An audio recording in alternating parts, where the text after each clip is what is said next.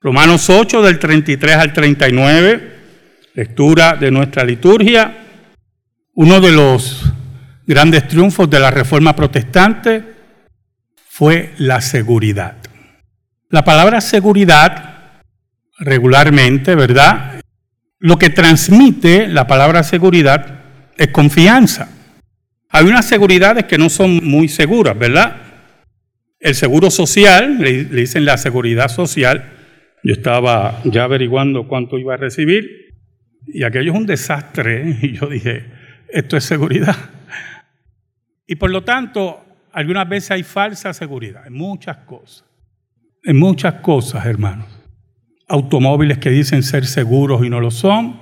Hace unos años atrás, varios años atrás, la Firestone tuvo problemas con sus gomas y varios conductores murieron porque las gomas corriendo se zafaban de los aros. Y ellos pues no lo iban a admitir. Pero todo el mundo sabía que en ese tiempo, no estoy diciendo ahora, las gomas no eran muy seguras, que digamos. Nosotros nos movemos a base de seguridades. Seguros que el ascensor va a estar ahí cuando entramos que otro error que cometemos. Seguros que nuestro carro va a prender. Seguros que vamos a llegar a nuestras casas. Todas esas cosas son falsas seguridades. Pero la reforma fue diferente. La reforma entendía, escuche bien, que uno de los graves problemas de Roma y su doctrina era la falsa y la falta de seguridad. La seguridad de salvación, la seguridad del favor de Dios, la seguridad de la amistad con Dios. Y por tal razón creó muchos ejercicios espirituales vanos que lo que buscaban era, tranquilizar en alguna forma la, las conciencias de aquellos que obedecían a Roma, pero que ellos sabían muy bien que esa tranquilidad no llegaba. La intranquilidad que experimentó el doctor Lutero y la intranquilidad que experimentaba toda Europa en relación a los dogmas de hombre y los inventos de Roma. Pero cuando los hombres decidieron mirar la escritura, la cosa fue muy diferente. Porque era la hora de oír a Dios. Era la hora de leer a Dios. Era la hora de obedecer a Dios. Creerle a Dios. Oramos. Te damos gracias, Señor. Porque en tu misericordia nos permites exponer tu palabra. Perdónanos porque te hemos sido infiel, pero tú permaneces fiel. Escóndenos bajo la sombra de la cruz y que tu nombre, solo tu nombre sea glorificado. Llega al corazón de tu pueblo con la espada del Espíritu que es tu palabra. Por Cristo Jesús. Amén y amén. ¿Sabe? Un teólogo reformado una vez estaba en un viaje en avión y al lado de él había un sacerdote. Y entablaron una conversación interesante sobre la salvación. Al final el teólogo le pregunta si él tenía seguridad de salvación. Él dijo, no, yo no estoy seguro de que yo sea salvo. Y eso sorprende al teólogo, pero sabe muy bien que es consecuencia de creer en un evangelio de obras y en un evangelio que no responde a la soberanía de Dios en la salvación y en todos los detalles de la salvación. Por eso el apóstol Pablo en el versículo 33 hace una pregunta basada en la argumentación anterior sobre la predestinación y la entrega del Hijo de Dios por su pueblo. Y es una pregunta categórica en la cual ya hay una contestación. Pregunta, ¿quién acusará a los escogidos de Dios? ¿Sabe? Yo estaba viendo una caricatura de una mamá regañando a un niño, a su hijo. Es una caricatura, un chiste. Y el niño le dice, no voy a hablar hasta que esté mi abogado aquí. De momento el niño grita, abuela. Y me acordó mi abuela, que también era así abogada de sus nietos. Y yo la llamaba también. Cuando mi mamá iba sobre mí, pues yo llamaba abuela. Una vez le dije a mi mamá, se lo voy a decir abuela, ya usted sabe lo que pasó. No pude apelar a mi abuela después de eso. ¿Quién acusará a los escogidos de Dios? Dios que ejerce su providencia y su soberanía y su acto electivo soberano sobre aquellos que Él quiere salvar, sobre aquellos que Él señala para estar en la gloria. Pregunta Pablo, ¿quién podrá acusar a los escogidos de Dios? Entonces añade el apóstol Pablo, Dios es el que justifica. Dios es el que declara justo a los elegidos. No hay fuera del tribunal de Dios que pueda invalidar los actos soberanos, escuche bien, y judiciales de Dios. El término justificación, muy relacionado con términos legales, es un término legal en el cual el apóstol Pablo recoge y nos dice que en el tribunal de Dios, Dios nos ha declarado justos. Y por lo tanto, las implicaciones, escuche bien, las implicaciones de esas declaraciones fueron las que la reforma llevó al pueblo. Y le decía, ustedes ya están seguros, la palabra seguridad, seguros en Cristo Jesús, porque Dios es el que escoge y Dios es el que justifica. Añade, por lo tanto, en la conclusión del apóstol Pablo, ¿quién es el que condenará? ¿Quién es el que tiene la capacidad de ser fiscal delante de Dios? Recuerde que es un tribunal, delante de Dios y llevar acusación a los escogidos de Dios. ¿Quién es ese? Dice el apóstol Pablo. Es una pregunta que reta a las mentalidades del siglo primero que negaban la justificación por la fe aún dentro de la iglesia de Cristo, pero el judaísmo que había negado el mesianismo de Cristo y quería estar siempre envuelto, embuido en el Evangelio de obras. ¿Dónde está el fiscal? Pregunta el apóstol Pablo. ¿Dónde está aquel que nos señala? Añade, Cristo es el que murió. La muerte sustitutoria de Cristo. Cristo no sustituye en el Gólgota. Se supone que en el Gólgota estuviera usted y yo. Y por cierto, déjeme aclararle, no es que si usted estuviera en el Gólgota por su sacrificio usted se iba a salvar. No, es que en el Gólgota usted iba a ser crucificado como culpable y tampoco tendría salvación aunque haya muerto por su pecado, ¿oyó? Porque no había ninguna obra en nosotros ni sacrificio que pudiera saldar nuestra deuda. Pero cuando hablamos de este judío maravilloso, Cristo es el que murió, el que sustituye a su pueblo. Entonces Pablo va añadiendo diferentes ganchos, si podemos llamarlo, de seguridad. Ahora, Interesante. Es que yo leo este pasaje y, tengo que tener cuidado porque salimos a las dos. Pero, ¿usted sabe cuánta gente moría crucificada, hermano? Miles. Y se lo he dicho muchas veces a ustedes. Miles de personas morían crucificadas por el imperio romano.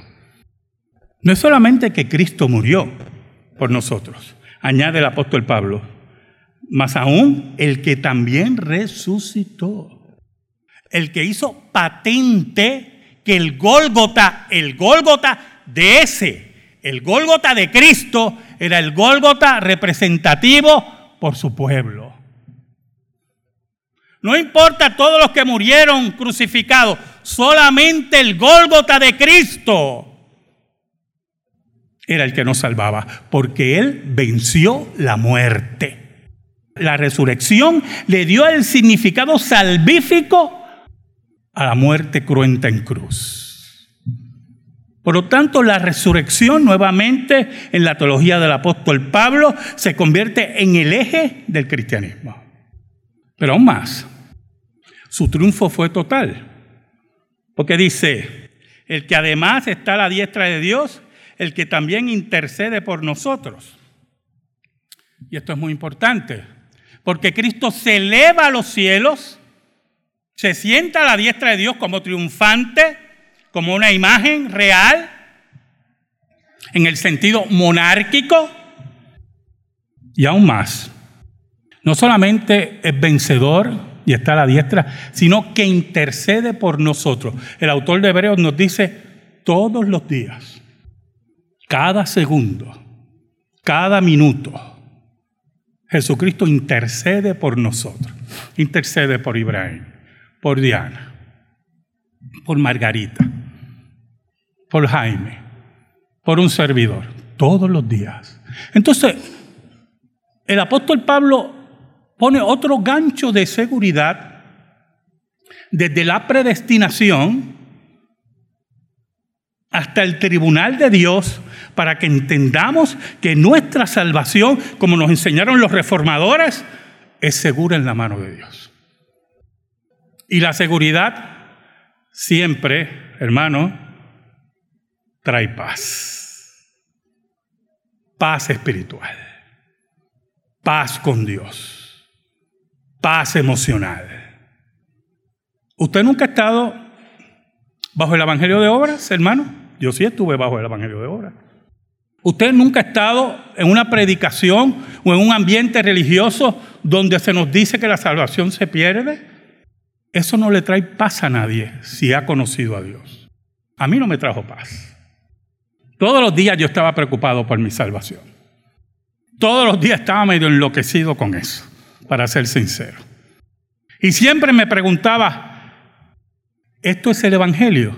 ¿Sabe lo que es Evangelio, hermano? Buenas nuevas buenas noticias. Y yo decía, estas son las buenas noticias. Este infierno tiene que haber otra cosa. O esto no es verdad. Mira el versículo 35. ¿Quién nos separará del amor de Cristo, del amor electivo de Cristo? ¿Quién? Entonces el apóstol Pablo son preguntas retantes, ¿o yo? Él te reta con las preguntas. Él reta a la teología judaica él reta a los judaizantes, Él reta a todos aquellos que creen en el Evangelio de obra. ¿Quién nos separará del amor de Cristo? Y entonces empieza una lista muy interesante porque es totalmente abarcadora.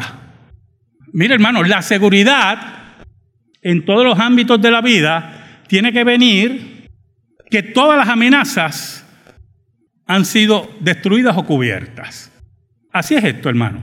Cuando usted se hace un examen médico completo, porque quiere saber su salud, y el médico le dice, usted está como coco, es que usted le da seguridad porque todas las amenazas de su salud no están presentes.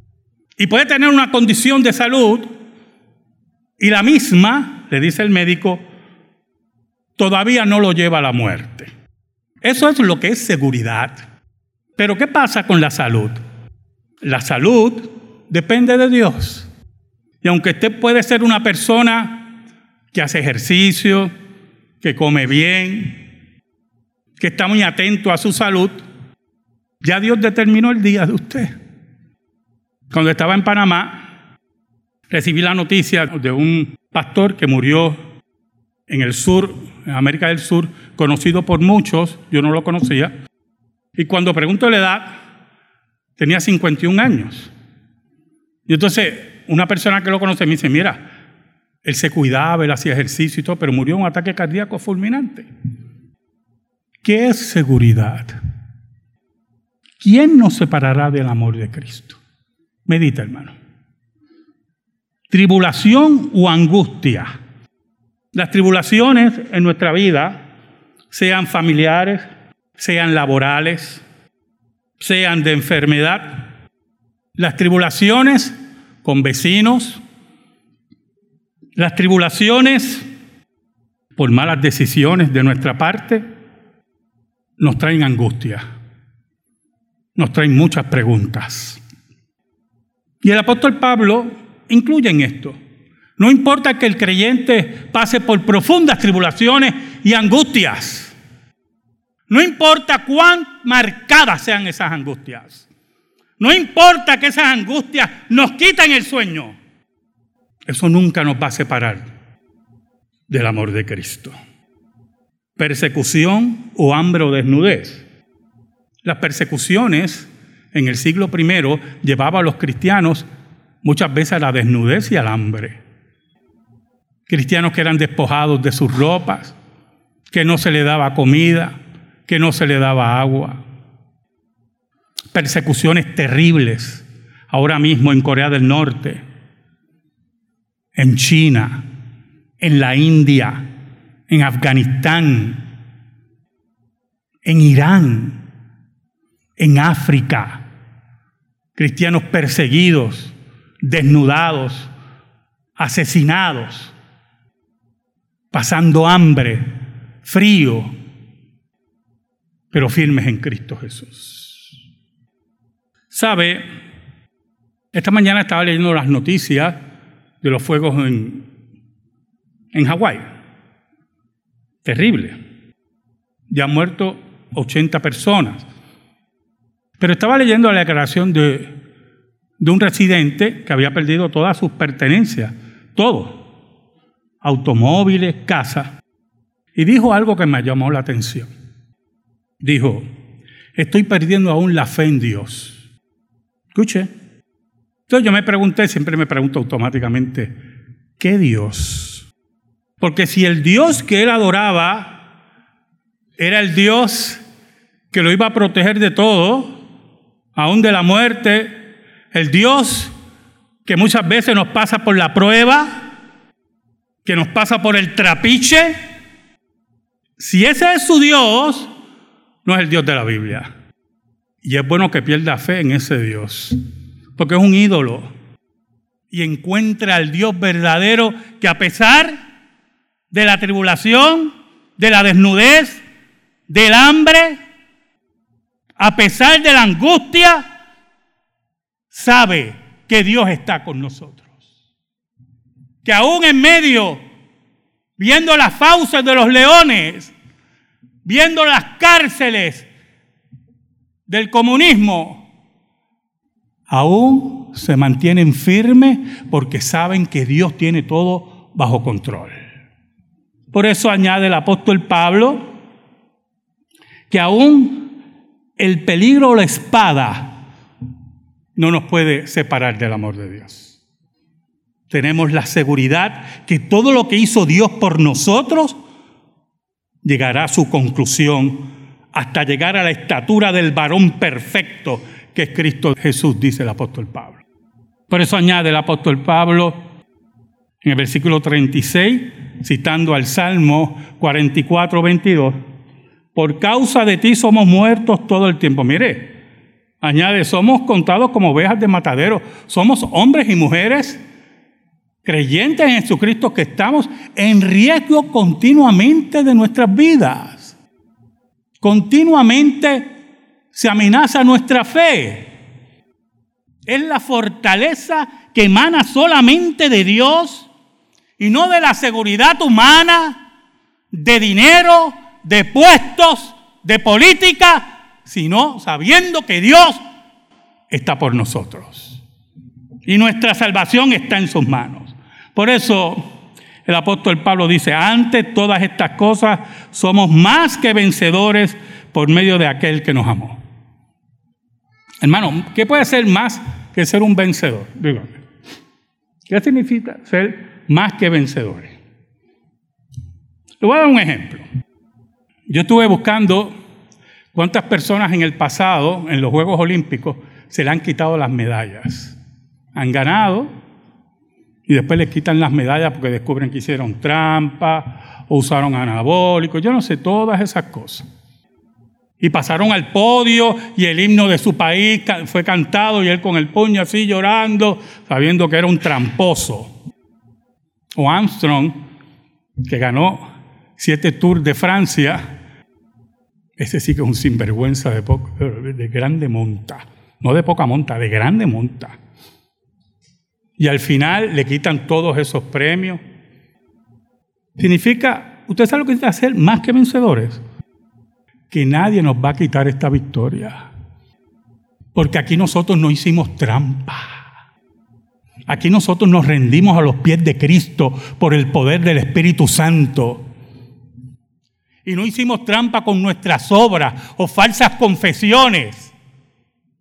O caminar de rodillas ensangrentados a santuarios de muertos. Aquí nosotros no hicimos trampa porque no podíamos hacer trampa. Y aunque lo intentaron muchos, Dios fue el que nos dio la victoria por Cristo. Por eso somos más que vencedores. Por medio de aquel que nos amó, nadie nos puede quitar la corona de vida. Por eso, en ese cántico final, el apóstol Pablo dice, por lo cual estoy seguro, seguro hermano. ¿Te acuerdas cómo empezamos este sermón? Seguridad. Seguridad. Oh hermano, usted no sabe lo tremendo que es esto. Cuando yo conocí el Evangelio de verdad, la seguridad, oiga mi vida, bueno, yo sinceramente me enloquecí con esto. Y en la iglesia que estaba, que no creía en eso, yo empecé a predicarlo y a decirlo a todo el mundo, pues me tuvieron que sacar. Era lógico. Pero que era un gozo tan grande saber que estaba seguro en las manos de Dios y yo quería transmitírselo a la gente. Le decía, estas son las buenas nuevas, esta es la verdad. Por lo cual estoy seguro, dice el apóstol Pablo, que ni la muerte, no importa cómo usted muera, ni la muerte, ni la vida. Como decía anteriormente el apóstol Pablo, una vida muchas veces de tribulaciones, de angustia, ni la muerte ni la vida, ni ángeles, ni principados, ni potestades, ni el mundo espiritual, sean ángeles o demonios Mundo espiritual que nadie ve, pero que sabemos que está ahí. Mundo invisible que acecha y sabe cuáles son tus debilidades. El reino de las tinieblas sabe cuál es tu debilidad. Y la debilidad de Lisbeth no es la de Omar. Y la debilidad de Carlos Cruz no es la de Miguel. El mundo espiritual sabe, el mundo caído sabe cuál es tu debilidad y por ahí te va a atacar. ¿Y tú sabes qué dice el apóstol Pablo? Yo estoy seguro que ni ángeles, ni principados, ni potestades, ni lo presente ni lo porvenir, ni lo que ocurre en tu vida hoy, y nada de lo que viene, porque mire, el pasado ya es pasado. Todo aquel que está en Cristo, nueva criatura es. Las cosas viejas pasaron, hoy son hechas nuevas. Ni lo presente ni lo porvenir. No importa lo que venga en el futuro, nadie nos podrá apartar del amor de Cristo. Seguridad, seguridad, hermano. La seguridad que la reforma nos enseñó. Oiga, hermano, nosotros que vivimos en nuestro país con muchas libertades, que aún con poco dinero podemos levantarnos y ir a comprar comida para nuestra familia. Y creyentes hoy en Cuba, haciendo colas, como ellos le llaman colas, filas y filas, para conseguir medio pollo, grado C, baboso, se lo digo porque ellos lo describen así, pan rancio, creyentes, hermanos, nuestros hermanos en Cristo. Y no tienen esperanza, porque ese es el problema de todo esto. No es la angustia del momento, es que no hay esperanza. Y cuando no hay esperanza, hermano, oh, qué difícil es la vida. Y allí están nuestros hermanos firmes, recibiendo ayuda de las iglesias en Estados Unidos, en diferentes sitios. Ayuda que el gobierno muchas veces ataja. Y ellos firmes, firmes, sabiendo que ni lo presente ni lo porvenir.